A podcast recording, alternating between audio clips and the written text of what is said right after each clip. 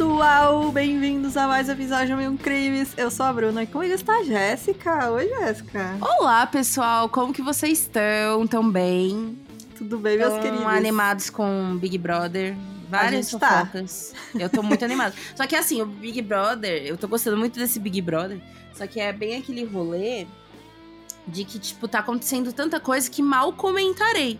Se É. eu comentar hoje, quando o episódio for lançado, né? Porque a gente grava na segunda-feira, na terça que tem um paredão, né? É, Então, já passou, já passou. A gente já tá passou o desatualizado. Só É. quero que o Gabriel saia, que é insuportável. Nossa, pelo amor de Deus, que Ele moleque nem, o- nem o pior aguenta dele. Pelo amor de Ele- Deus. Gente, Terrível. insuportável. É, e é isso, totalmente nicaciadas e César Nicaciadas. Blackeadas. César Black. São meus Gente, favoritos, gente. E no final, César Black, um grande fofo, né? Nossa, um querido, velho, um querido. Um querido. E o, É, e o Fred muito- Nicásio completamente a bublé das ideias, como a, A gente gosta. Não, e o melhor, assim, até agora também é dando todo o apoio e mandando toda a luz pra Aline pra aguentar aquela gay. Gente, essa mulher, toda vez que aparece a imagem dela, ela tá com a cara de quem quer morrer. Ela, Gente, ela sério. saindo de lá com uma Eu camiseta escrita onde tem gay. Tadinha, é, cara. Onde tem bicha tem pai, sabe? É bem isso. gente. Tadinha, cara, dá uma pena. Ela fica com um olhar de desespero toda vez. ah, enfim, tá Exatamente. muito bom, gente. Adoramos. É, A Carol que tá aqui, eu vim tipo momentou que é um rolê. A Aline olha pra gay e visualiza a Luciana do Ruge. tipo isso. Só, só os, os. Só os ACR vão entender a referência. Exatamente. Tretas dos millennials. É, então, gente, é, tem algum recado? Não, né? Vamos só. Não tem nenhum recado. Obviamente não somos homofóbicas, tá, gente? Isso daí. Não, gente, não. A gente tá falando. Bora lá para o episódio de hoje.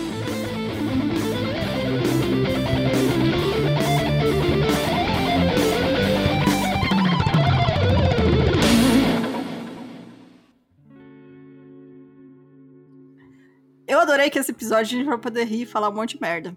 Porque Exatamente. É, no esse fim ninguém episódio- está errado. Nesse episódio eu vou ficar do lado dos caras. Ó, não tô nem aí. Vou defender bandido sim. É isso. E esse, esse caso é um caso, gente, que pra mim é muito. Me lembra a infância, porque é uma história que meu pai me contava, meu tio falava dessa eu não história. conhecia, cara. Eu Do, do, do, do tem pagador, sabe? Porque é uma história do tipo bem antiga e que virou uma lenda, sabe? Até Parece hoje. coisa de filme mesmo. Que é, realmente tem filme sobre, mas enfim, falando É. disso aí. Então, tem muitos personagens nessa história, mas a gente vai focar em um, justamente pela história mais doida ser a dele, né? Que é o Ronald, Ronald Arthur Biggs, e ele nasceu em Stockwell, em Londres, no dia 8 de agosto de 1929. Quando criança, durante a Segunda Guerra Mundial, a sua família foi evacuada para Bedfordshire e depois para Cornwall. Então, em 1947, aos 18 anos, o Biggs se alistou na Força Aérea Real, e aí ele foi dispensado de forma desonrosa por deserção dois anos depois, após invadir uma farmácia local. Então começou cedo, né, o menino Biggs. Sim. Um mês depois, ele foi condenado por roubar um carro e foi sentenciado à prisão. E ao ser solto, o Biggs participou de uma tentativa fracassada de roubo de escritório, é, do escritório de uma casa de apostas em Londres. E aí, durante esse tempo que ele ficou preso na prisão em Wandsworth, ele conheceu o Bruce Reynolds. É isso, né? Um cara que já tá. Começou a carreira cedo, né? Go- Gosta da carreira de contravenção. Tá. É, após sua terceira sentença de prisão, o Biggs tentou seguir em frente e se formou como carpinteiro. Em fevereiro de 1960, ele se casou com Charmian Brent Powell, de 21 anos, em Swa- Swanage. Né? Gente, nome. eh, Agora que escrevendo esse, esse roteiro, eu reparei como é, nomes é, de cidades inglesas. Né? É terrível. É terrível. horrível. É tudo horroroso. É uns nomes muito feios, muito difícil de falar. Cara, é, parece, tipo, te juro, teve episódio de coisa russa que foi mais É. fácil. é. Exatamente. É tipo isso. Enfim.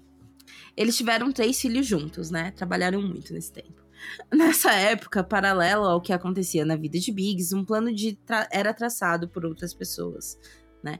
O plano para interceptar e roubar o trem postal noturno de Glasgow para Londres foi baseado em informações de um oficial de segurança sênior não identificado do Royal, Royal Mail, que tinha conhecimento detalhado das quantias de dinheiro transportadas.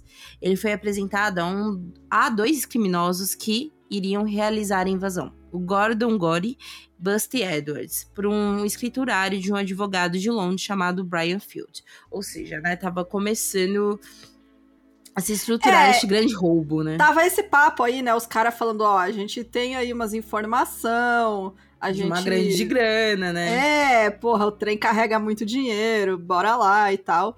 E aí foi meio que esse burburinho foram, né, se conectando várias pessoas do submundo dos roubos. Exato. E fora que assim, o sistema de correio, gente, não é que nem, tipo, hoje em dia onde existe, né, o nosso banco, né, que é um banco é, digital, exato. né, onde a gente transfere e tudo mais, né, as quantias eram, eram feitas através de dinheiro, né? Então não tinha a transferência de dinheiro de um era estado para o outro era físico.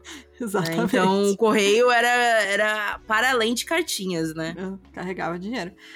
Então, o ataque foi planejado ao longo de meses por uma equipe principal, que eram o Good e Edwards, junto com o Bruce Reynolds e Charlie Wilson. Então, o Reynolds assumiu o papel de mentor. O Bruce, então, ele se tornou ou também um ladrão de lojas ainda adolescente, né? Todos começaram sua carreira muito cedo. E aos 16 anos já estava em um reformatório e aos 21 anos na temida prisão de Wandsworth, conhecida como Fábrica do Ódio. Então, você imagina o ambiente que é lá, né?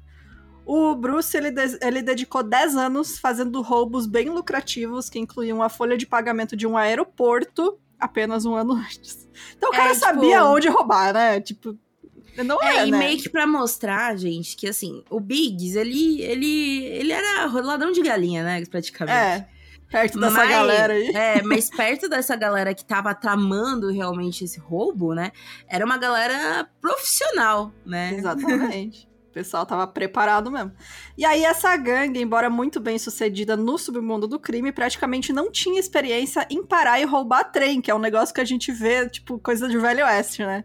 Os caras parando trem. Eu amo, inclusive. é, muito bom. Então, eles concordaram em recrutar a ajuda de outra gangue de Londres, que eram chamados de The South Coast Raiders. muito bom.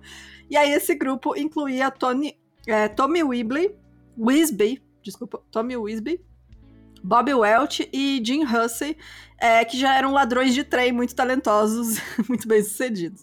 Esse grupo também incluiu o Roger Corddry, que era um homem que era especialista nesse campo e sabia como manipular os sinais do lado da via para parar o trem. Ou seja, eles estavam fazendo os homens um segredo, né, cara? Eles, tipo, Sim. É, é o roteiro de filme de assalto, é isso. Eles A maioria, inclusive, é isso, tipo, especialistas, vários, né? vários, vários filmes que a gente tem de grandes assaltos tem a ver, né, com isso daí, né? Tipo, Exatamente. É, é, um cara cada um específico para cada coisa, sabe? É. Não, era um, não era um assalto do tipo, vamos na louca, né?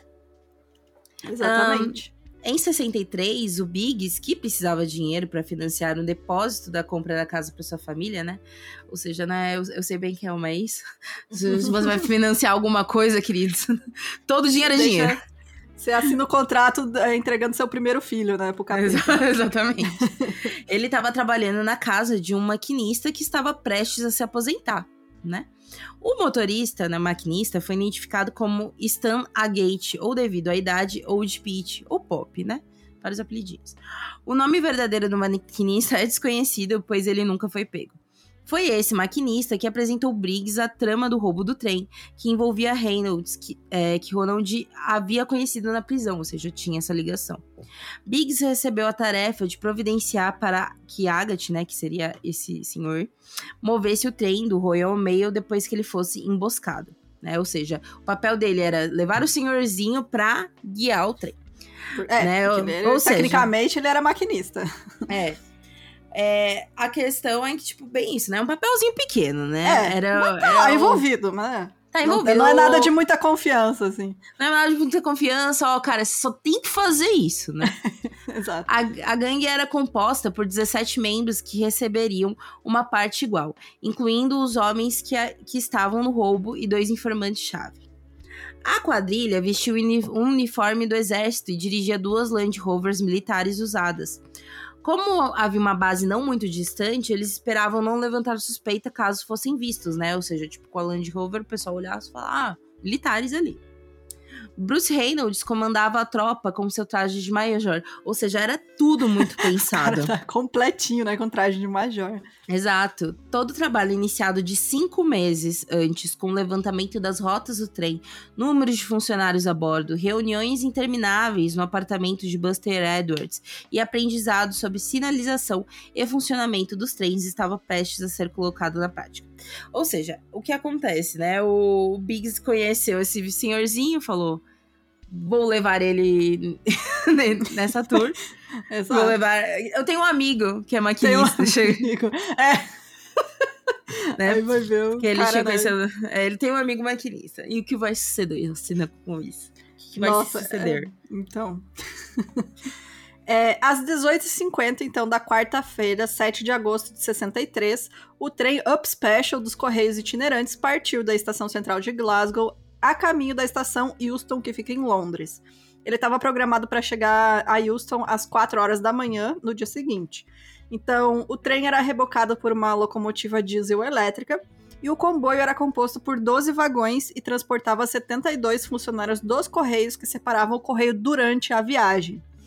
É, e aí, porque assim, a correspondência era carregada no trem em Glasgow e durante as paradas adicionais da estação no caminho e nos pontos de coleta ao lado da, da linha, os funcionários dos correios locais penduravam sacos de correspondência em ganchos elevados na lateral da via, que eram bem apanhados por... De... É, cara, é desenho animado, né? É, exatamente, bem filme do, do Pica-Pau. Sim, é, desenho do pica-pau. Eles penduravam aquele saco né, na beira da linha e aí a equipe lançava a rede, enfim, tinha o gancho lá, passava o trem e pegava aquele saco de, de correspondência e dinheiro, enfim. Então essa correspondência class era classificada no trem enquanto ele estava indo e podia também ser entregue dessa mesma maneira. Então, enquanto o trem estava passando e pegando esses sacos, tinha a equipe lá dentro para ir separando essas correspondências já e já entregando, né, nos pontos lá que eles tinham durante a linha. Então, esse processo de troca permitiu que o correio fosse distribuído localmente sem atrasar o trem com paradas desnecessárias, porque ele não precisava parar, ele só ia. Uhum. Então, um dos vagões envolvidos no roubo está preservado até hoje na Nini Valley Rail, Railway, né? que é uma empresa. O segundo vagão atrás da locomotiva era conhecido como vagão HVP pacotes de alto valor, né? É, que, transforma, que transportavam grandes quantias de dinheiro e correspondência registrada para a triagem. Normalmente, o valor da remessa girava em torno de 300 mil libras, mas como o fim de semana anterior havia sido feriado bancário no Reino Unido, o total no dia do roubo seriam de 2,5 a 3 milhões de libras. Cara, Ou seja, para época, se hoje em dia é uma puta grana, na é, época, nossa, é mais ainda. É, e eles planejaram justamente para pegar essa data, né? Tipo, isso é mais uhum. doido também. Eles já pensaram no negócio. É, ou seja, tipo, cara, perfeitos. Perfeitos é. em tudo que fazem. Na noite do assalto, Biggs disse à esposa que estava de folga com Reynolds em Witcher. Ou seja, vou tomar uma cervejinha ali. Vou ali rapidinho com meu amigo Reynolds, né? Pouco depois das 3 horas da manhã do dia 8 de agosto, o maquinista Jack Mills, de 58 anos, parou o trem na linha principal de West Coast em um sinal vermelho em Sears Crossing, né? Ou seja, viu o sinal, parou. O sinal havia sido adulterado pelos assaltantes. Eles cobriram a luz verde e conectaram uma bateria para alimentar a luz vermelha. O segundo tripulante da locomotiva, conhecido como Segundo Homem, era David Whitby, de 26 anos. É, como um sinal de parada era inesperado nesse horário local, então o Whitby desceu da cabine para ligar para o sinaleiro de um telefone que ficava do lado da linha. Mas aí ele descobriu que os cabos tinham sido cortados, porque afinal o plano estava dando certo, né? A galera planejou uhum tudo, tudo, tudo. Cada tudo. passo é. prevendo é. o que, que eles fariam, né? E aí, Exatamente. É por isso que foi bom eles terem conexões, né, do, do trem, para eles saberem qual é o passo a passo para cada procedimento. Né? É. E aí, ao voltar pro trem, ele foi dominado por um dos assaltantes. Enquanto isso, os membros da gangue entraram na cabine do motor, por ambos os lados. Enquanto o Mills lutava com um ladrão, ele foi atingido por outro por trás com um golpe e ficou semi-consciente. Então, os ladrões tiveram que mover o trem para a ponte Brady Go, Bridge, Bridgewell. Brídigo, que ficava aproximadamente 800 metros ao longo dos trilhos, onde eles planejavam descarregar o dinheiro. Um dos ladrões passou meses fazendo amizade com funcionários da ferrovia e se familiarizando com o layout e a operação de trens e vagões. Então, no final das contas, porém, né, apesar de tudo isso, foi decidido que seria melhor usar um maquinista experiente para mover a locomotiva e os dois primeiros vagões dos sinais para a ponte, depois de desacoplar os vagões contendo o restante dos classificadores e a correspondência comum. Então, eles só precisavam levar a locomotiva, né, que é o que puxa, e mais os dois primeiros vagões, que é onde tinha todo o negócio com bastante dinheiro. E o lance todo também é que um, um, dos planos é que eles não queriam ferir ninguém. Então, nessa é. treta que teve de bater, enfim, no outro, foi porque teve uma resistência. Mas o, cara o plano reagiu, né? era. Né? Mas o plano era, não vamos machucar ninguém. Sim. Sem alternativa disponível, foi rapidamente decidido que Mills teria que mover o trem até o ponto de parada próximo da ponte, indicado por um lençol branco esticado entre postes na linha. A única tarefa de Biggs era supervisionar a participação de Agatha, né, que era aquele senhorzinho no roubo. E quando ficou óbvio que o senhorzinho não era capaz de dirigir o trem, ele e Biggs foram enviados ao caminhão que esperava para ajudar a carregar as malas postais. Você tinha um trabalho, um. Ou seja, o Biggs, o nosso protagonista da história, foi o que menos fez na história. Cara, ele não fez Mas tem um sentido. Ele levou vai porque... passear, né? Sempre tem sentido porque o Biggs era um cara engraçado. É, mas, pô, ele é mas uma figura. você só tinha um único papel. tipo, no... e o velho. É que o velho chegou lá, era um trem muito diferente do que ele. Imagina, ele já tava aposentado há anos, né? Exatamente. Aí chegar lá era um trem que ele não sabia mexer, ele não sabia dirigir aquele trem. É, então, ou seja, o Big só falou: Eu conheço um cara que. que é não falou que era um velho aposentado há 40 anos, né? Exatamente. o velho lá com as Maria Fumaça chegar E tendo que depois carregar a mala postal, o velho, né? Mas, Pelo amor de Deus, a gente mandou, levou o velho passear. o trem foi parado na Ponte Brídego e a força do assalto dos ladrões atacou os vagões com pacotes de alto valor, né, que era o foco deles. Encarregado dos outros três funcionários dos Correios e inspetor assistente foram atingidos por golpes quando fizeram uma tentativa de impedir os ladrões invadissem o vagão, né, ou seja, novamente uma agressão. Mas uma vez que os assaltantes entraram, os funcionários não conseguiram oferecer resistência e não havia nenhum policial ou segurança a bordo para auxiliá-los. A equipe foi obrigada a deitar de bruços no chão em um canto do vagão, né? Ou seja, eles só ameaçavam mesmo, né? Só, é. E só tinha mesmo esse conflito quando tinha uma resistência, né, das pessoas. É, eu imagino, tipo, por que, que não tinha um segurança, sabe? Os caras carregando dinheiro assim e não tem um tiozinho lá no cantinho é, até lá, tinha, né? né? Que seriam eles, eles seriam responsáveis também por é, essa mas, segurança. Porra, vai bota os funcionários do Correio. os funcionários do Correio, eles eram responsáveis. Mas é, a questão é. é que eles nunca imaginaram que ia ter isso. Sim. Porque até então era uma rota segura, né? É, tava tudo sinalizado, eles tinham tu, tudo, né, até então, sobre o controle deles, né? Só que os caras estavam há cinco meses planejando pra. Sim para pegar Bom, no, nas falhas de segurança, né? É. é, eles sabiam que não ia ter ninguém lá armado e tal. É. Então, eles removeram todos, exceto oito dos 128 sacos dos, do vagão de altos valores, né? E transferiram em cerca de 15 a 20 minutos para o caminhão que estava esperando, formando uma corrente humana. Eles e onde estava o velho Biggs lá no meio. é, passando lá o saco de dinheiro. Então, a gangue partiu em seu caminhão cerca de 30 minutos após o início do roubo e um esforço para enganar qualquer testemunha em potencial, eles usaram dois veículos do Land Rover, né, que a gente tinha comentado, só que ambos tinham as mesmas placas de registro. Então, eles seguiram por estradas secundárias e eles tinham aqueles rádio VHF que você escuta né, transmissões da polícia. Então, eles estavam de olho, né, se a polícia já sabia ou não do que, que tinha acontecido. E essa viagem levou entre 45 minutos e uma hora. Eles chegaram na fazenda Leatherslade, é, Leatherslade, por volta das quatro e meia, mais ou menos na mesma hora que os primeiros relatórios do crime estavam sendo feitos. Então, eles cortaram todas as linhas telefônicas nas proximidades, mas um dos ferroviários deixados no trem, em Sears Crossing, ele pediu um trem de carga que passava para Sherrington. É, ele parou, né, pegou esse trem, onde ele deu alarme por volta das 4h20. Então, as primeiras denúncias do roubo foram transmitidas pelo rádio da polícia em poucos minutos, e foi aí que a quadrilha ouviu a frase: Um assalto foi cometido e você nunca vai acreditar. Eles roubaram o trem. Tipo, então, os, a, polícia... a polícia chocada com o que aconteceu. A polícia, quem são esses malucos que assaltaram um trem, cara? Esses malucos. Exatamente. A fazenda tinha sido comprada dois meses antes para ser usada como esconderijo. Lá, eles contaram o dinheiro e dividiram em três, 16 cotas inteiras e várias parcelas menores de dinheiro destinados aos associados da quadrilha, né? Ou seja, a galera que ajudou, mas não, talvez não tenha tra é, trabalhado ativamente. É, tipo, deu informação, forneceu é. coisa, enfim, né? Que deu aquela ajudinha, né? Exato. Porque as 16 eram pros 16 que estavam ali, né? No que arriscando, né? Se arriscando mais. É. Mais, né, gente? É. Os valores precisos da divisão diferem de acordo com a fonte, mas ações totais chegam aproximadamente a 150 mil euros cada, equivalente Libra. a 3 não é, libras, não é, é bem Libra. doida. 150 libras cada, equivalente a 3 milhões de libras hoje. Cara, para cada um.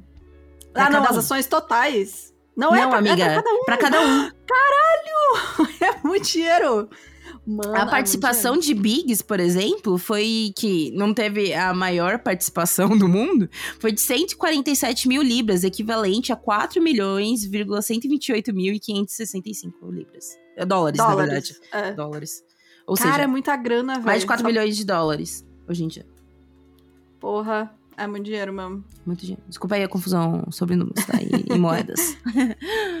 Às 5 horas da manhã, ou seja, de maneira muito rápida, né? Porque era Sim. muita grana. O superintendente-chefe, Malcolm Feltrell, chefe do Departamento de Investigação Criminal da Polícia de Putz, Buckinghamshire. Buckinghamshire. Obrigada, amiga.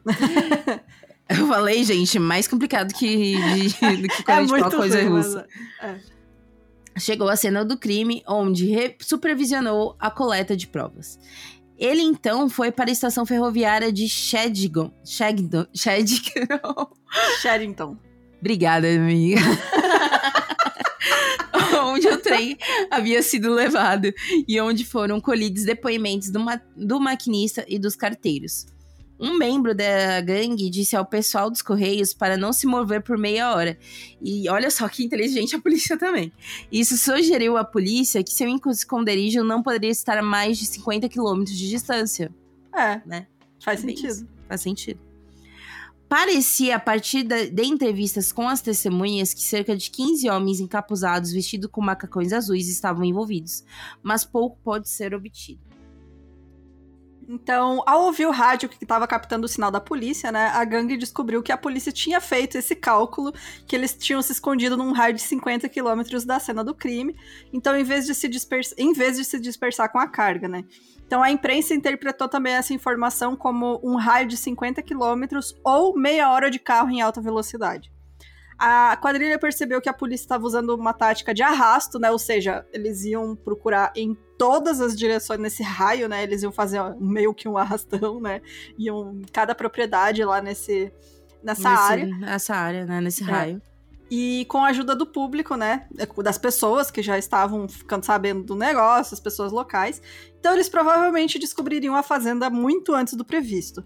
Com isso, o plano de saída, de saída da fazenda foi antecipado de domingo para sexta-feira.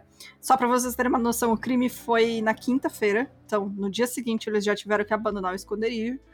E os veículos que eles levaram para a fazenda não puderam mais ser usados porque foram vistos pelo pessoal do trem. O Brian Field foi até a fazenda na quinta-feira para pegar sua parte no saque e levar o Roy James a Londres para encontrar um veículo extra. O Bruce Reynolds e o John Daly pegaram carros, um pro Jimmy White e o outro pro Reynolds. É, e o outro para Reynolds, Daly, Biggs e o maquinista substituto. O velhinho lá, né? Velhinho, lá. no caso. o Field, sua esposa Karen e seu associado Mark trouxeram vans e lembrar, levaram o restante da gangue. O Biggs voltou para casa com o seu dinheiro em duas sacolas de lona. Chegou, querida, cheguei. Querida, cheguei com mimos. cheguei. Hoje tem. Hoje tem. Field havia combinado com Mark uma limpeza total e para atear fogo na fazenda depois que os ladrões partissem, embora já tivesse passado muito tempo limpando o local para ficar livre de impressões digitais. No entanto, na segunda-feira, quando Charlie Wilson ligou para Brian Field para verificar se a fazenda havia sido limpa, ele não acreditou nas garantias de Field. Ele convocou uma reunião com Edward, Reynolds, Daly e James e eles concordaram que precisavam de ter certeza. Eles convocaram Field para uma reunião na terça-feira, onde foi forçado a admitir que falhou em incendiar a fazenda. Que merda, né? Outro que só tinha um. só um tinha um trabalho, porra. Só tinha um trabalho. E realmente, se esse cara tivesse queimado a fazenda. Nossa, enfim, não iam pegar nunca, nunca. Não iam pegar nunca. Ia ser uma lenda, no caso. É, é tipo a, a, galera do, do Banco Central lá, né? Exatamente. Tipo, tá aí o caso, caso vocês gostem, né, é, galera? É, um dia eu quero de, fazer de, deles é, é interessante também. No documentário The Great Train Robbery, é o Nick Reynolds, né, filho do Bruce Reynolds, diz que o cara que foi pago para basicamente voltar para a fazenda e queimá-lo fugiu. Os Wilson teriam matado Field naquele momento, mas foi contido pelos outros, né? Ou seja, tipo, vou matar esse filho da puta. e aí a galera deu uma segurada, né? Porque eu, é realmente, né? Era o plano perfeito, sabe? É. O que deu errado é que eles iam embora da fazenda no domingo. Eles viram que deu ruim, foram na sexta, mas ia dar um jeito. É. Quando estavam prontos para voltar para a fazenda, porém, souberam que a polícia havia encontrado um esconderijo. Ou seja, já era tarde demais.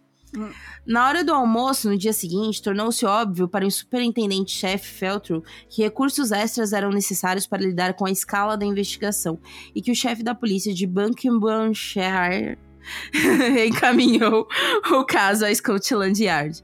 Esse daí eu sei porque eu via muito Agatha Christie. Agatha Christie. George, George Hater, comandante do departamento, e o detetive superintendente de Ernest, ou Ernie, né, que era o apelido dele, Millen, foram inicialmente encarregados ao lado londrino da investigação. Eles, eles enviaram o detetive superintendente Gerald McTour é, e o detetive sargento John Pritchard para ajudar a polícia local. Ou seja, chamaram toda a inteligência que podia Chamou da Inglaterra. os grandão, né? Exato. A polícia então empreendeu uma grande busca, né, saindo da cena do crime depois de não ter encontrado nenhuma evidência forense lá. E aí um vigia foi colocado nos portos marítimos, né, para ver se eles viam alguém tentando fugir, enfim, alguma coisa suspeita. Uhum. E o chefe dos Correios, Reginald Bevins, ofereceu uma recompensa de 10 mil libras para a primeira pessoa que desse informações que levassem à apreensão e condenação dos responsáveis pelo roubo. Que não é nada, né? Que é um é, pendinho porra. comparado que o que os caras roubaram. Eles estão pagando pros informantes 100 mil e você, o cara que foi lá carregar saco, sabe?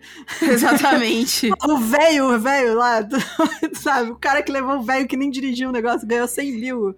Você acha que alguém vai entregar eles por 10? Você tá maluco, né? Uhum. É, após uma denúncia de um pastor que usava um campo adjacente à fazenda, Leatherslade, né, que eles tinham ficado, um sargento e policial ligou para lá em 13 de agosto de 63, cinco dias após o roubo.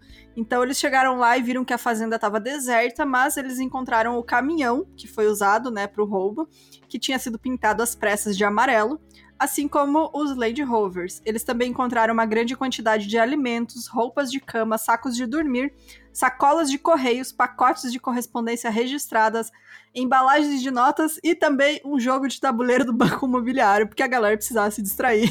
Exatamente, eles iam ficar até domingo, né, gente? Porra, tem que ter uma diversão, né? Tá ali um banco imobiliário. Oh, ia dar, ia dar morte esse banco imobiliário. Sim! foi, foi, foi. Eles foram. Como é que fala? É. Tipo, não pensaram muito assim, né, no jogo que eles iam levar, porque banco imobiliário. Exatamente. Gente, dá muita treta, você é Dá treta. Ainda bem que não foi o ar, acho que nem tinha na época. É. Não sei. não sei, posso estar falando besteira. Foi determinado que, embora a fazenda tenha sido limpa para impressões digitais, algumas impressões digitais e palmares presumivelmente dos ladrões foram negligenciadas, incluindo em uma garrafa de ketchup e um conjunto de banco imobiliário, que havia sido usado após o roubo para o jogo, mas com dinheiro real. Eu adorei essa parte, velho. Os caras. É tipo aquela cena do Zombieland, sabe? Sim. Que tá o personagem do Woody Harrison, eles estão jogando banco imobiliário com dinheiro de verdade. Ele usa pra enxugar as lágrimas dele, assim. Exatamente, é bem isso. é, muito, é muito cena de filme, velho. Apesar do grande avanço da descoberta da fazenda, a investigação não estava indo bem. Na segunda-feira, 12 de agosto de 63, Butler foi nomeado para chefiar a investigação policial da conexão de Londres e rapidamente formou um esquadrão de investigação ao roubo de trem com seis homens. Com a fazenda Leaders Lade finalmente encontrada em 13 de agosto de 63, um dia depois de Tommy Butler ser nomeado para chefiar a investigação de Londres, o esquadrão de roubos de trem apareceu na fazenda. Porque, sim, eles criaram um esquadrão só para isso. É, exato. É, porque foi um negócio muito gigantesco, né? Tipo. Uhum. É, e era precisava... vergonhoso, gente. Era, é, tipo... porra, ninguém tinha feito isso, sabe? Um negócio assim, fora da, da curva, assim. Uhum.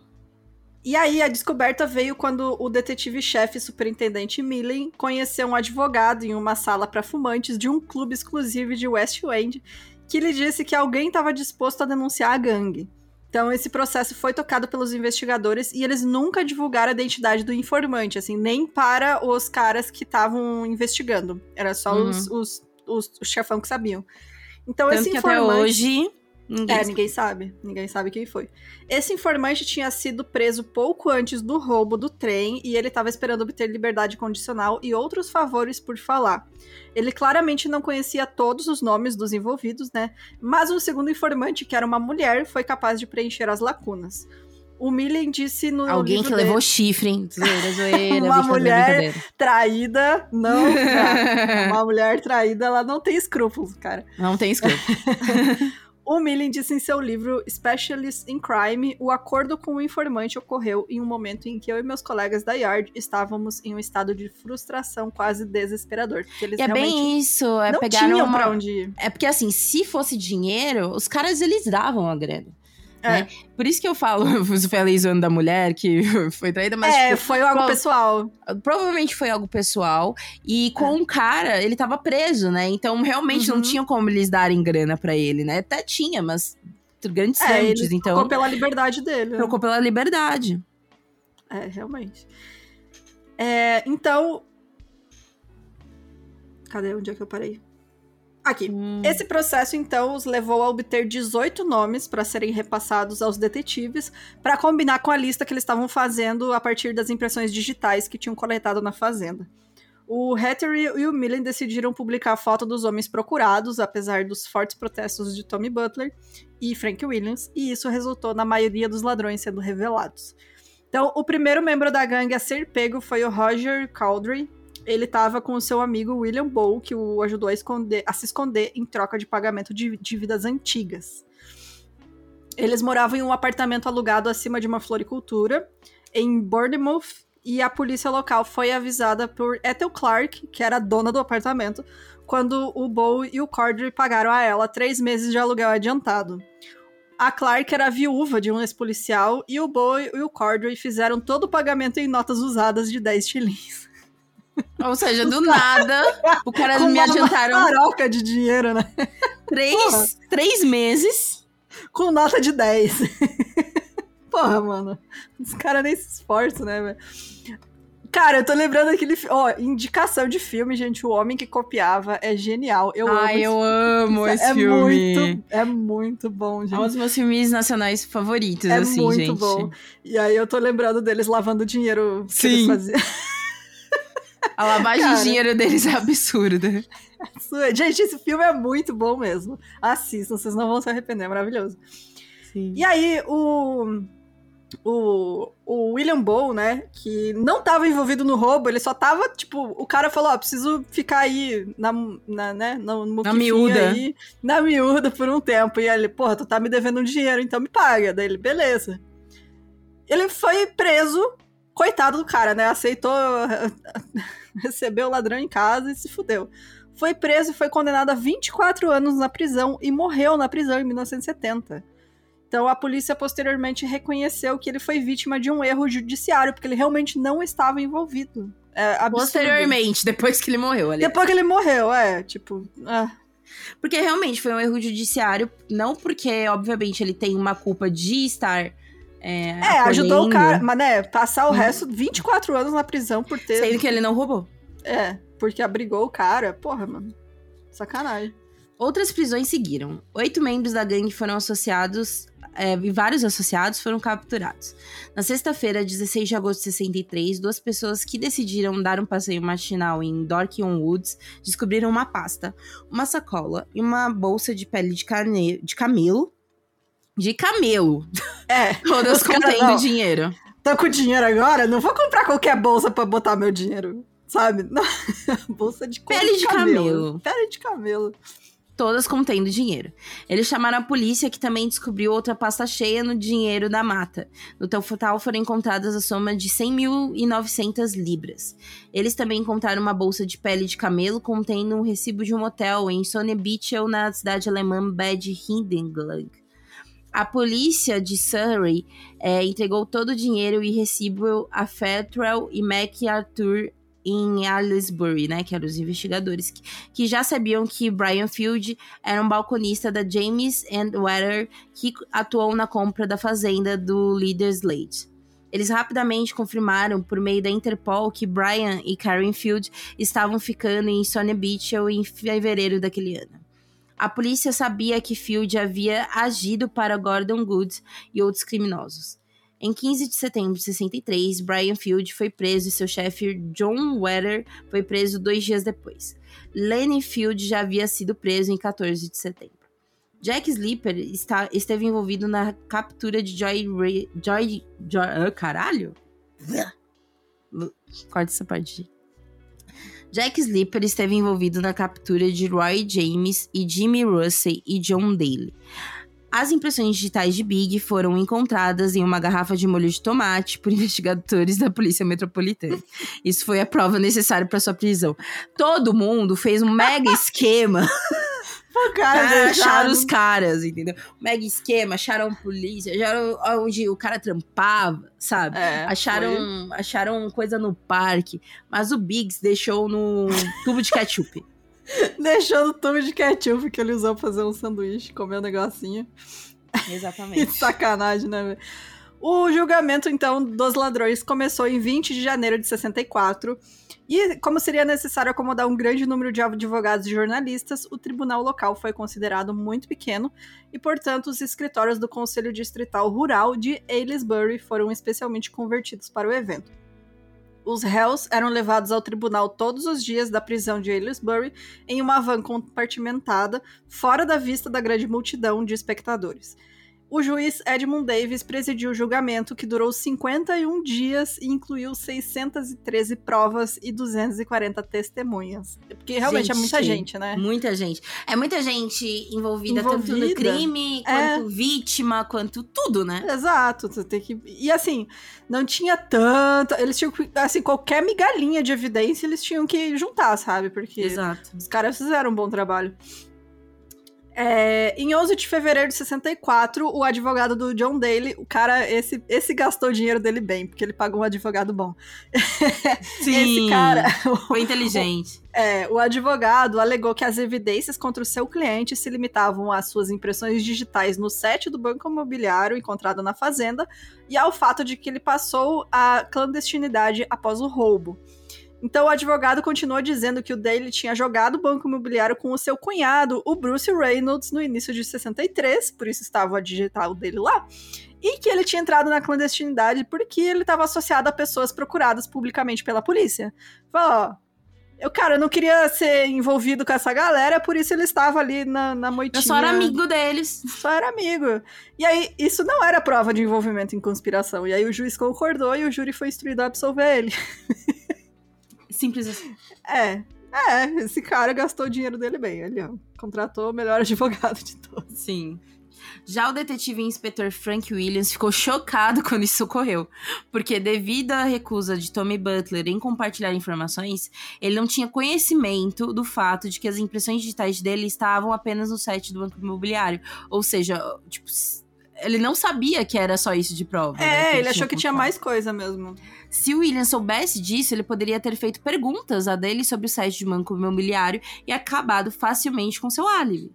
Ou seja, ele teria só investigado mais. É. O dele foi esperto em evitar tirar uma foto quando foi preso até que pudesse raspar a barba. Isso significava que não havia nenhuma foto para mostrar até onde ele havia feito para mudar sua aparência. Nenhuma ação foi tomada contra Butler por seu erro em não garantir que o caso contra dele fosse mais completo, né? Até porque, gente, tanta gente. É, né? porra, eles conseguiram pegar um, prender um, né? Você condenar Já um, foi já tá uma- bastante. Em 15 de abril de 64, o processo terminou com o juiz descrevendo o roubo como um crime de violência sórdida inspirado por uma vasta ganância e condenando sete dos ladrões a 30 anos de prisão. E aí, é, os 11 homens no total que foram condenados, né, eles se sentiram muito ofendidos com as sentenças, principalmente o Bill Bow, né, que é aquele cara que a gente comentou que só abrigou o cara no apartamento dele, é, que morreu na prisão, e o Lenny Field, que mais tarde foram também considerou, foi considerado inocente das acusações. Então, esses, é, realmente, foi muito severo, né. Uhum. É, os outros homens, além do Eder, ressentiram-se do que consideravam a extensão excessiva das sentenças, que eram mais longas do que a da- as dadas a muitos assassinos ou ladrões armados. E eles tiveram o cuidado, né, de falar, olha, a gente não quer morte, a gente não quer, porque, né, se for pego, Uhum. vai ser foda. Então eles fizeram de tudo pra, tipo, é, só se alguém reagir, a gente faz a pessoa desmaiar, bate nela pra ela desmaiar, e é isso. Sim. Então, né, eles ficaram putos, porque realmente tomaram uma sentença maior do que muito assassino, né? É, E ladrões de trem que foram condenados posteriormente e por diferentes juízes receberam penas mais curtas. Então a severidade das sentenças causou alguma surpresa. E quando o Bruce Reynolds, foi, que era o mentor de tudo, né, foi preso em 68, ele teria dito ao oficial de prisão Tommy Butler que essas sentenças tiveram um efeito prejudicial, porque, segundo ele, isso levou os criminosos geralmente a levar armas com eles quando começaram os roubos. É, com algumas exceções notáveis, o dinheiro foi rapidamente lavado ou dividido por amigos, familiares e associados dos ladrões. Então, muito foi lavado por meio de casas de aposta. Aí o homem que copiava eles. Exatamente. Tiveram essa na ideia. lotérica, na lotérica, né? Embora, surpreendentemente, apenas algumas centenas de libras fossem identificáveis pelo número de série, de modo que os ladrões pudessem gastar o dinheiro sem medo de serem rastreados. Havia 1.579 notas cujos números de série eram conhecidos e o resto do dinheiro era completamente indetectável. A não ser que você chega pra pagar três meses de aluguel com nota de 10. Aí, a não ser que você for burro. O resto, se tu souber o que tu tá fazendo, você não, consegue e ainda assim, lavar de uma dinheiro. viúva de policial, sabe? É, tudo. Cara, eu tô indignado com esses malucos, velho. Em 12 de agosto de 64, Wilson escapou da prisão Wilson Green Bergman em menos de 3 minutos. A fuga sendo considerada sem precedentes, pois uma equipe de três homens invadiu a prisão para libertá-lo. Sua equipe de fuga nunca foi pega e o líder apelidado de French havia desaparecido da cena criminal de Londres no final dos anos 60. Duas semanas depois de sua fuga, Wilson estava em Paris para uma cirurgia plástica. Em novembro de 65, Wilson estava na cidade do México visitando velhos amigos Bruce Reynolds e Buster Edwards. Ou seja, a fuga de Wilson foi mais uma reviravolta da dramática saga do roubo de trem. Não acaba nunca, né? Tipo, quando você acha, ah, os caras foram presos, começa a fugir. Fugir, faz uma cirurgia plástica e depois É. vamos pro Novo México. 11 meses após a fuga de Wilson, em 65, o Biggs acabou escapando da prisão em Wardstow, War, War, Wandsworth. Ah, Wandsworth. Obrigada, vou ler tudo de novo. Vamos concluir. 11 meses após a fuga de Wilson, em julho de 65, Biggs escapou da prisão de Wands, Wandsworth após cumprir 15 meses de sua sentença. Uma van de móveis foi estacionada ao lado das paredes da prisão e uma escada caiu sobre a parede de 9 metros de altura da prisão durante o exercício externo, permitindo que quatro prisioneiros escapassem, incluindo Biggs. Mano. Cara, é muito desenho animado, né? Chegou. Exatamente. Uma grande, uma grande escadona. Uma escada, joga a escada lá pra dentro, os caras fogem. É isso. Deu certo. Porra, Exatamente. parece aquele cara. Eu, eu não supero aquele cara que fez uma máscara de mulher com sabonete. Com sabonete. É muito bom, velho. Muito bom essa história. Não é de mulher, né? É do Não, carcereiro, foi, foi né? no carcereiro pra Nossa, é enganar. muito. O da mulher foi outro cara, que a mulher. é, a visita dele levou roupa de mulher pra ele ele tentou. Mano. Ai, sério, nossa, é muito essa Tudo pra uma fuga. A fuga foi planejada pelo prisioneiro recentemente libertado Paul Searborn, com a ajuda de outros dois pre- ex-presidiários, Ronnie Leslie e Ronnie Black, com apoio da esposa de Biggs, Charmian. Outros prisioneiros interferiram com os carcereiros e permitiram que Biggs e seu amigo Eric Flower escapassem, ou seja, é, esposa de Biggs, grande parça. Né? Ela falou, vou tirar meu marido disso aí. É isso. Exato. Ronnie Leslie recebeu três anos por ser o motorista da fuga. Os outros dois prisioneiros se aproveitaram da fuga de Biggs e foram capturados após três meses. Biggs e Flower pagaram uma quantia significativa de dinheiro para serem contrabandeados para Paris para cirurgia plástica. Biggs disse que teve que fugir por causa da duração da sentença e do que ele alegou ser a gravidade das condições da prisão. Ou seja, ele acha que. Pô, É, paguei o que eu devia. Esse lugar é muito ruim, eu vou embora. Exatamente. É isso. O Biggs então fugiu para Bruxelas de barco e em seguida enviou uma nota para sua esposa para se juntar a ele em Paris. E durante seu tempo na prisão, a esposa dele, a Charmian, ela tinha iniciado um relacionamento extraconjugal e estava grávida. Mas, né, quando ela acabou escolhendo apoiar o marido, foi fazer um aborto ilegal em Londres e depois viajou com seus dois filhos para Paris para se juntar ao Biggs. E aí, em 66, ele fugiu para Sydney com a família, né, onde morou por vários meses antes de se mudar para o subúrbio litorâneo de Glenelg, no sul da Austrália. E aí, quando ele e a família chegaram em, em 66, eles tinham gasto quase 7 mil libras, que é o equivalente a 138 mil libras em, doi- né, em 2023, de sua parte no roubo do trem. 40 mil com cirurgia plástica em Paris, que dá mais ou menos 700 mil libras em no dinheiro em dia de hoje. Tipo, 700 mil libras é dinheiro. É, 55 mil, o que equivale a 1 milhão hoje em dia, pagos como um pacote para tirar ele do Reino Unido para a Austrália e o restante em honorários e despesas legais. Não, Ou Teve que seja, pagar o torrou o dinheiro que ele Torrou a tinha. grana. Em 67, logo após o nascimento do seu terceiro filho, Biggs recebeu uma carta anônima da Grã-Bretanha dizendo que a Interpol suspeitava que ele estava na Austrália e que ele deveria se mudar. Em maio de 67, a família mudou-se para Melbourne, onde ele alugou uma casa no subúrbio de Blackburn North, onde sua esposa e seus três filhos moravam em Doncaster East. Biggs teve seu- vários empregos em Melbourne antes de iniciar o trabalho de construção dos estúdios de GTV, ou seja, Channel 9 Television City, ou seja, antes de construir uma televisão. Ajudar, né? O estúdio de televisão. Em outubro de 69, em uma reportagem no jornal Reuters, o correspondente revelou que Biggs estava morando em Melbourne e afirmou que a polícia estava se aproximando dele. A história foi publicada no dicionário noturno do Canal 9, do qual ele trabalhou, inclusive. E Biggs fugiu de casa. construir. Ajudou a construir. E ele fugiu de casa, ficando com os amigos da família nos subúrbios do leste de Melbourne. Cinco meses depois, ele fugiu em um navio de passageiros é, no porto de Melbourne, usando o passaporte alterado de um amigo. Sua esposa e seus filhos permaneceram na Austrália. 20 dias depois, o navio atracou no Panamá. E duas semanas depois, ele voou para o Brasil. Olha só. E, e aí, vamos à nova história. Gente, essa história é muito doida, mano. Sério. O cara veio pro Brasil, né? E olha o que Sim. aconteceu. E- Isso. E, inclusive, eu lembro que, além das histórias que meu pai e meu tio contavam, eu lembro que eu via uma reportagem do Fantástico na época falando dele.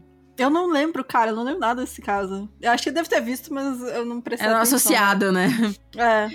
Em 1970, quando Biggs chegou ao Rio de Janeiro, o Brasil não tinha tratado da extradição com o Reino Unido. Em 71, o filho mais velho de Biggs, Nicholas, de 10 anos, morreu em um acidente de carro em Melbourne. É, e aí, em 74, o repórter do Daily Express, Colin Mackenzie, recebeu informações sugerindo que o Biggs estava no Rio de Janeiro. E aí, uma Ai, equipe. desculpa. Oi. Desculpa te cortar, amigo. Só pra ah. explicar, galera, aqui. Ah, então, é, tratado de extradição, gente, é quando o país, né, é, que, tipo, por exemplo, como se no Brasil chegasse um criminoso da Inglaterra, então a gente é obrigado a extraditar. Então, nessa época pessoa, não tinha é, isso. É, é, mandar a pessoa para o país onde ela foi condenada pelo crime. Exato. Ou está sendo acusada, né? Às vezes é para passar pelo julgamento. É, e aí, então, em 74, o repórter do Daily Express, o Colin Mackenzie, recebeu informações sugerindo que o Biggs estava no Rio de Janeiro. Uma equipe foi composta por ele, né, e também o fotógrafo Bill Lovelace e o repórter Michael O'Flaherty. E aí eles confirmaram isso e divulgaram a história. Então, o detetive Jack Slipper da Scotland Yard chegou logo depois, mas o Biggs não pôde ser extraditado porque a namorada dele, que ele arrumou uma namorada no Brasil, era uma dançarina de boate chamada Raimunda de Castro. Ela estava grávida. E a lei brasileira da época não permitia a extradição de um dos pais de uma criança brasileira. Ou seja, há tempo! Tá muito esperto esse Biggs, né, cara? Tipo, Met... é... Meteu um pacotinho aqui no Brasil. Meteu pacotinho pra não ser mandado de volta. Então, após a divulgação da paternidade do Biggs no Brasil, a mulher dele, né, a Charmian, concordou com o divórcio em 74, que foi concluído em 76.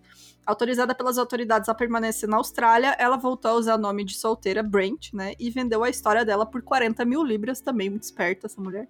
Uhum. É, vendeu pra. E ela é mesmo, gente, vocês vão ver como é. que ela está. vendeu para um grupo de mídia australiano para que ela pudesse comprar a casa alugada em que a família morava. Mais tarde, ela se formou e se tornou editora e jornalista. E os filhos que mais tarde visitaram o Biggs algumas vezes no Brasil vivem anonimamente, né? Em 2012, ela atuou como consultora em um docudrama de cinco partes da ITV Studios chamado Mr. B Mrs. Biggs, né? Mrs. Biggs, que narra hum. esse tempo do casal desde o primeiro encontro até o voo de Biggs para o Brasil. Então, é, a mulher fez ali o pé de meia dela, falou: ah, esse filho da puta aí já arrumou outra mulher, me deixou com meus filhos, vou, vou me aproveitar Sim, dessa história, e né? E disseram assim que até o final da vida, a gente vai ver, eles tiveram uma boa relação. Os é, eles também, ficaram de boa, né? Ficaram de boa. Durante o ano de 74, no Rio, Biggs, um ávido fã de jazz, colaborou com Bruce Henry, um, um contrabaixista americano, não contrabandista, tá? Não, James Shields e Álvaro de Souza para gravar Mailbag Blues. Uma narrativa musical de sua vida que pretendia usar como trilha sonora de um filme. Este álbum ficou anônimo até que foi finalmente lançado em 2004 por whatmusic.com. Em abril de 77, Biggs participou de um coquetel informal a, bordo da fragata da Marinha Real Britânica, que estava no Rio, para uma visita de cortesia. Mano, ele ainda é afrontoso, né? Mas ele nem foi preso. Embora no Brasil ele tivesse salvo da extradição, o status de Biggs como criminoso conhecido significava que ele não poderia trabalhar, visitar bares ou ficar longe de casa após 10 horas. Muito iam, muitos iam à sua casa no Rio, onde os turistas podiam conhecer Biggs e ouvi-lo contar de seu envolvimento no roubo, que na verdade foi pequeno, né? Tipo. Ele, ele só tava lá, pô. Ele, ele só tava testemunha. lá. Porque era realmente um roubo que foi, ficou muito marcou, conhecido, sabe? É, marcou. marcou época história mundial. Biggs foi até visitado pelo ex-jogador de futebol Stanley Matthews, que Biggs posteriormente convidou para seu apartamento ao saber que ele estava no Rio. Nessa época, canecas, xícaras de café e camisetas com Rony Biggs também apareceram por todo o Rio de Janeiro. Porque ele vendia isso tudo pra dar um dinheirinho. Ai, mano, muito bom, Zé. Esse cara é, é uma figura. E ele, tipo, ele fez muita coisa. O cara cantou, mano. Cantou um monte de gravou um monte de música, tipo, sabe? Uns negócios aleatórios. Então, ele gravou os vocais em duas canções para The Great Rock and Roll Swindle, que era um filme de Julian Temple sobre os Sex Pistols. Ele era muito fã de punk, né? Ele cantou. Ele era muito fã de punk rock. é. E aí as faixas None is Innocent e Benson Was a Guess foram gravadas com o guitarrista Steve Jones e o baterista Paul Cook em um estúdio no Brasil. Inclusive, No One Is foi lançado como single no Reino Unido em 30 de junho de 78 e alcançou a sétima posição nos singles do Reino Unido. Não, é. e tem capa dele, tipo, ele numa praia é, do Brasil. Com, com uma soqueira e tipo... É, bem isso. é muito bom, velho, muito bom. Em março de 81, mais algum acontecimento, né? na vida dele, porque parece um filme. Ele foi sequestrado por uma gangue de ex-soldados britânicos. Então. Mas, como nada pode ser simples na vida do Ronald Biggs, né? Esse barco que ele tava sofreu problemas mecânicos é, quando tava na costa do Barbados. E aí eles, os, sequestra os sequestradores ficaram encalhados com o Biggs lá. E eles foram resgatados pela guarda costeira e rebocados para o porto de Barbados. Só que aí os sequestradores, eles esperavam receber uma recompensa, né, da polícia britânica, mas assim como o Brasil, eles descobriram que o Barbados não tinha tratado de extradição com o Reino Unido. E ele foi mandado de volta pro Brasil, foi só dar um passeio. Foi dar um rolê foi dar um rolezinho de barco. Em fevereiro de 2006, o Canal 4 exibiu um documentário com as dramatizações e a tentativa de sequestro e entrevistas com John Miller, o ex-soldado do exército britânico que participou dele. A equipe era chefiada pelo consultor de segurança Patrick King. O repórter Desmond Hamill pagou para acompanhar Biggs no avião particular que o devolveu para o Brasil e garantiu uma entrevista exclusiva, além de convencer Biggs a beijar a pista ao pousar. A tentativa de sequestro foi o tema do filme Prisioneiro do Rio, de 1988, co-escrito por Biggs. Ele não perde a oportunidade, né? No cara? filme, Biggs foi interpretado por Paul, Paul Freeman. Ou seja, Nessa é. época, seu filho Michael fez um apelo na TV, né, pedindo para os sequestradores liberassem o pai e permitissem que ele voltasse para casa com, com segurança, né? Ou seja, o filho, né, pedindo ah, o menininho, o pai, né? o menininho. Quando Ronald voltou, os produtores da Rede Globo viram o filho um talento para atuação. e assim, ele virou o Mike da turma Balão Mágico em 83. Eu sou Cara... o Mike, é ele. Cara, que aleatório, né, velho? A criança. Ou seja, quem, Mano, os mais é velhos, os mais velhos que já ouviram Balão Mágico e tem Eu sou o Mike, é, é sim o filho do Rubix. Sim. É o filho dele. Cara, que doideira essa história. Né? E o menino fazendo um apelo porque o pai, que é ladrão foragido, foi sequestrado. E aí a galera da Globo lá, olha esse menino aí. Talentoso. Tem talento, né? Vou botar ele aqui. Velho, é surreal essa história.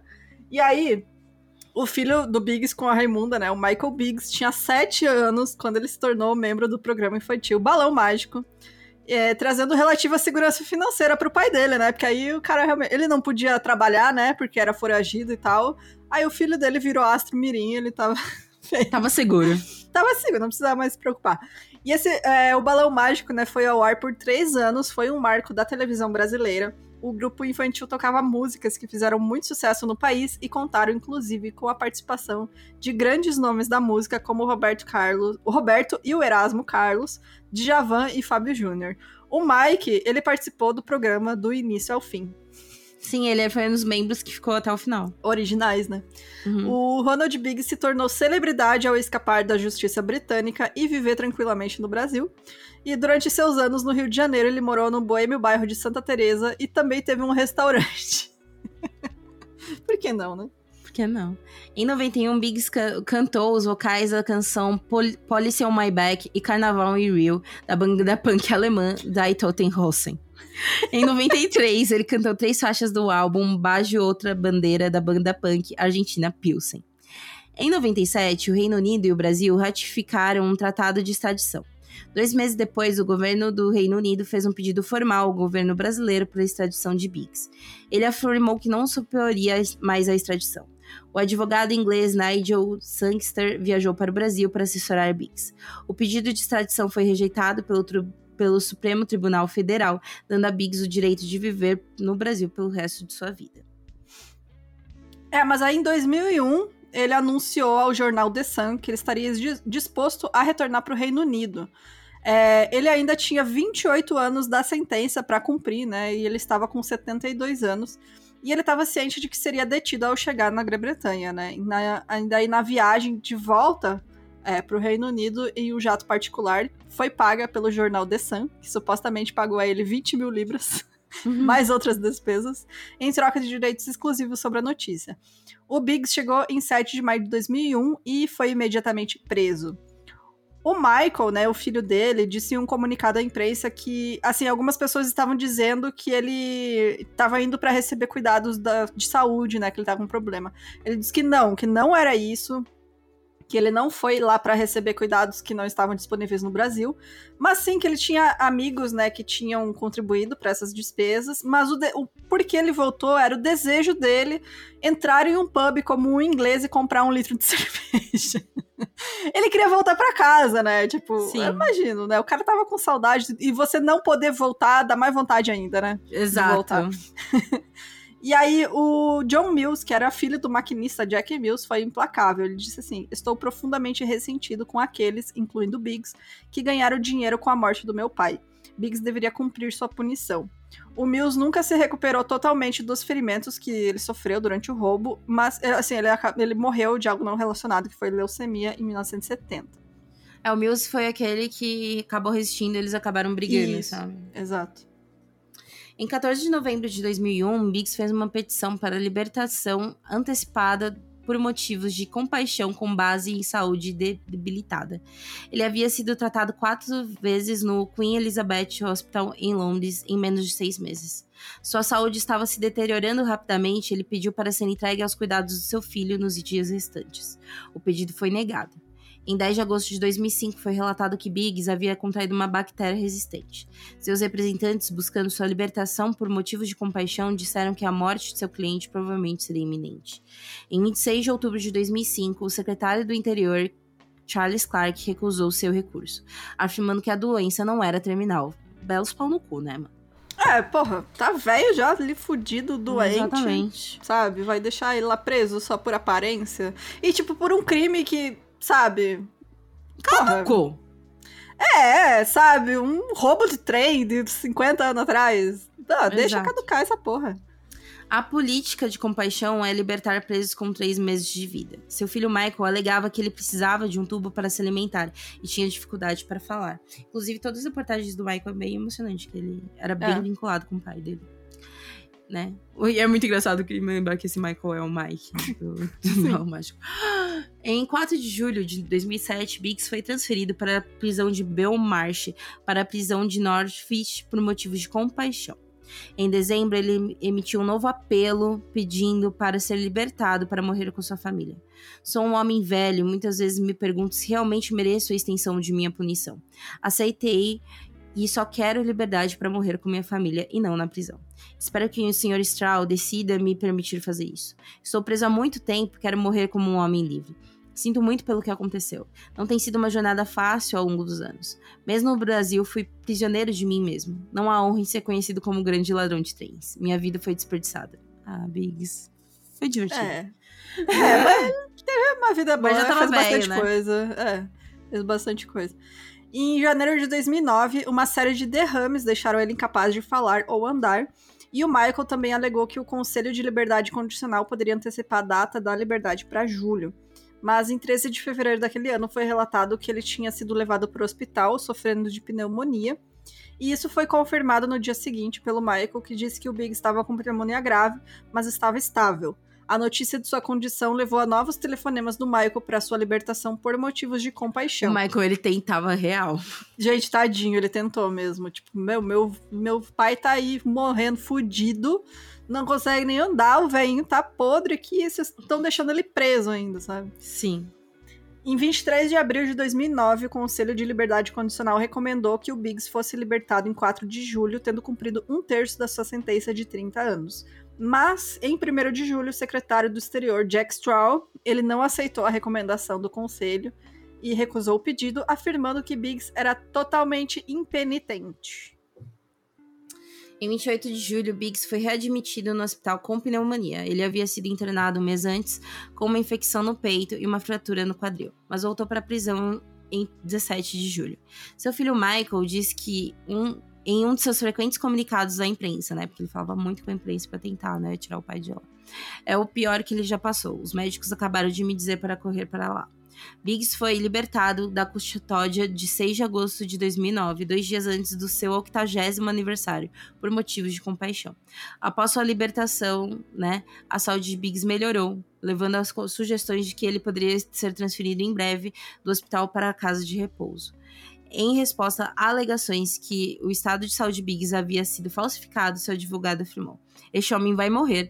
Não haverá Lázaro voltando dos mortos. Ele está doente. Ele está gravemente doente. Eu vejo entanto... com a bacia quebrada, sabe? As pessoas, não, ele tá fingindo. Porra, mano. No entanto, o próprio Biggs afirmou. Ainda tem um pouco de vida pela frente. Posso até surpreendê-los durante, durante até o Natal. Isso seria fantástico. o velho, o velho otimista, né? Exato. É, em 29 de maio de 2010, ele foi novamente internado em um hospital em Londres após reclamar de dores no peito. E aí ele passou por exames no hospital Barnet e o Michael afirmou: ele está consciente, mas está com muita dor. E aí, em agosto de 2010, foi alegado pelo Sunday Mirror que o Biggs Eu adorei isso aqui. Ele participaria de um jantar de gala onde receberia um prêmio pelo conjunto de sua obra por serviços ao crime. Sim. Cara, tem que existir esse prêmio, não pode ser sacanagem. Eu quero que esse prêmio exista, por favor. Você. conjunto de obra, o que, que você fez? Serviços prestados ao mundo do crime. É, em 10 de fevereiro de 2011, o Biggs foi internado no Hospital Barnet com outra suspeita de derrame e o Michael disse que ele estava consciente, se preparando para fazer uma tomografia e uma série de outros exames para determinar o que tinha acontecido. E aí, em 17 de novembro de 2011, ele lançou sua nova e atualizada autobiografia chamada Ronnie Biggs Odd Man Out, The Last Straw. Ele não conseguia falar e usava um quadro de palavras para se comunicar com a imprensa. Em março de 2013, ele compareceu ao funeral do outro ladrão de trens, Bruce Reynolds, líder da gangue. Em julho de 2013, The Great Train Robbery, for, é, o quintagésimo aniversário, aniversário né, foi publicado com informações de Biggs e Reynolds.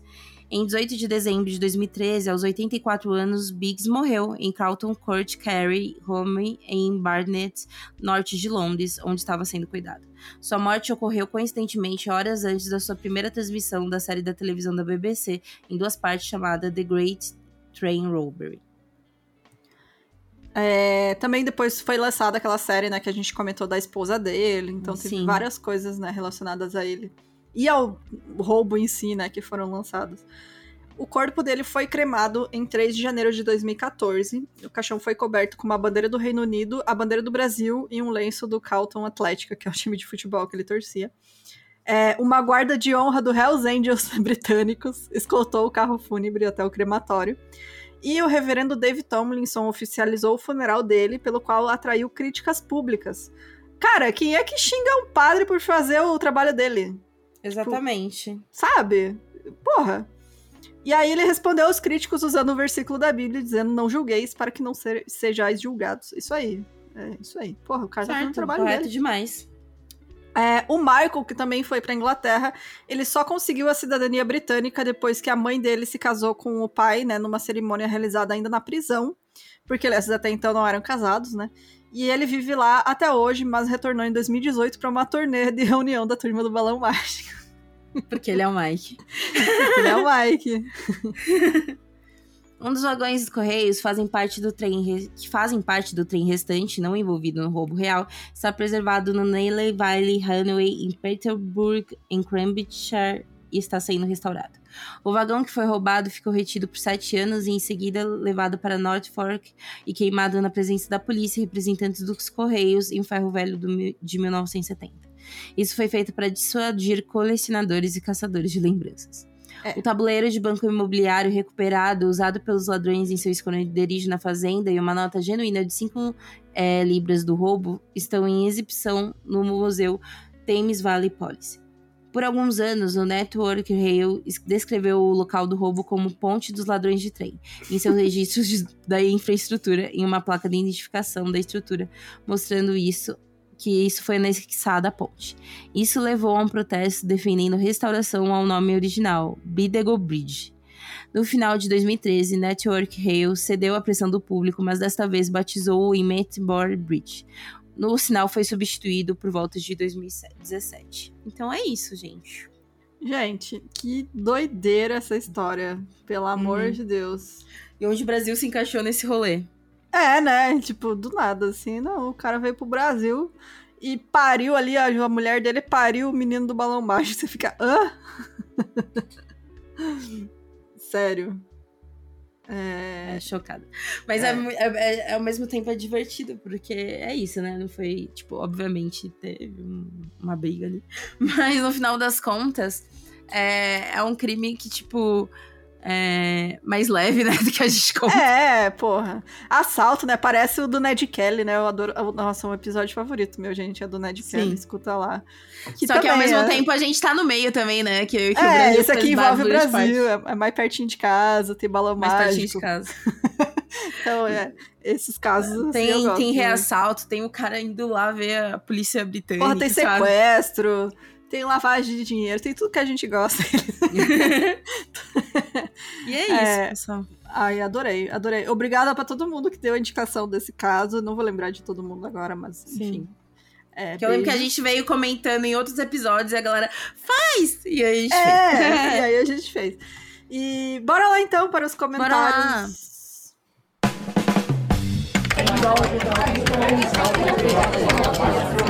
lá.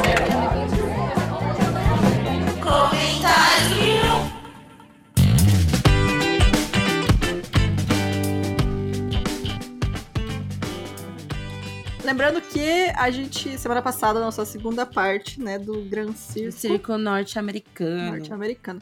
E eu vou ler o episódio da Esther Mascarenhas. Ela falou assim: já comprei o livro. Aê, gente, sério, o livro é muito bom. Uma tragédia absurda que motivou e ativou a humanidade de muita gente. Meninas, vocês são ótimas, amo ouvi-las, tenho uma queda, na verdade, um tombo para terror e true crime. Gosto de analisar esses funcionamentos, na verdade. Suas lindas, vocês brilham. Ai, obrigada! Ah, obrigada! Que fofa! Outra que é a Luana Souza, que tem um Insta chamado Praticando Físio, legal. Falou: Oi meninas, me, amo, me chamo Luana, vim aqui só para comentar para Jéssica não ficar com tanto receio assim. que apesar do nosso país ter saúde sucateada, eventos normalmente precisam ter o aval de corpo de bombeiros para acontecer. Não sei se na época desse acidente já tinha essas normas. Eu trabalho então, aqui no, é, no... Só um comentário no comentário dela. Que eu lembro que na época, no, no, no na época do edifício Joelma, tinha, mas não era tão. não era atualizada já é, para aquela uhum. época. Então, acredito que o do Gran Circo também foi o que aconteceu mais ou menos. Tinha, mas era um negócio muito desatualizado, que não estava preparado para o tamanho de evento que se fazia já naquela época. Então, é realmente um dos problemas que aconteceram, né? E a, a outra que, né, não. É, até tinha um pouco de norma, mas não foi colocada em prática, né? Sim. os caras negligenciaram os negócios. Ela falou que no HC onde ela trabalha, temos um plano de desastres que é somente acionado em casos de acidentes com múltiplas vítimas. Então, os leitos aumentam uhum. para se internar pacientes de forma eletiva e são chamados mais profissionais para isso. Além de que, os médicos da emergência têm treinamentos específicos para acidentes com múltiplas vítimas e desastres em locais remotos. Óbvio que não queremos que nada disso aconteça, mas a área da saúde mudou muito, principalmente após a implantação do SUS, que após os anos 88, né? Após 1988. Eu amei esse episódio e me fez até pesquisar artigos sobre atendimentos da época e entender um pouco mais sobre o desastre que eu não conhecia. Obrigada pelo excelente episódio, meninas. Ai, obrigada. Eu adorei, adorei seu comentário, sério. E o Su salvando também. tudo, né, galera? Isso aí. Ai, a Jéssica pode dormir mais tranquilo. Agora, agora, agora vou num mega show mais tranquilo. É. Não, eu não, porque eu não gosto desse tipo de evento de qualquer maneira. então, não irei. É, eu vou terminar com o, ter, o, comentário de Laure. Oi, oi, meninas. Estava ouvindo o pod, esperei vocês citarem, mas não ocorreu.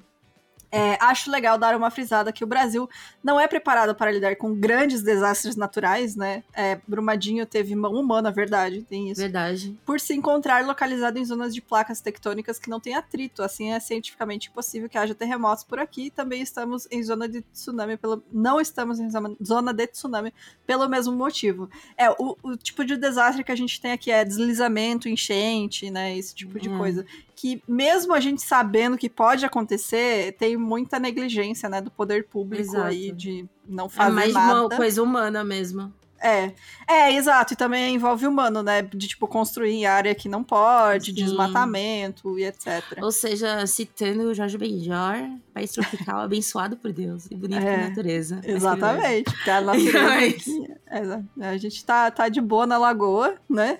Isso. O que fode é a gente. É, o, é a gente, é o ser humano. É o ser humano que é um bicho cruel, né? É, mata a baleia que não, que não, não chifre é fiel. Inclusive, ouçam um episódio da baleia. Gente, o episódio da baleia, as pessoas estão indignadas, porque realmente é muito triste. É, é, é. É, é isso, né? As pessoas revoltadíssimas, com razão. E... Mas é isso, galera. Gente, muito, muito obrigada para todo mundo que comentou. Se você tiver sugestão de caso, que nem o pessoal que sugeriu aqui o, o episódio de hoje, manda pra gente no e-mail, newcrimes.gmail.com. É, apoia a gente, nós ainda precisamos do seu apoio. E. Tem mais algum recado? É isso, galera. É... Manda e-mail. Só alguém mandou e-mail? Ah, não, não. Enfim. É isso, gente. Muito obrigada. Beijos. Até semana que vem. Tchau, tchau. Até o próximo episódio.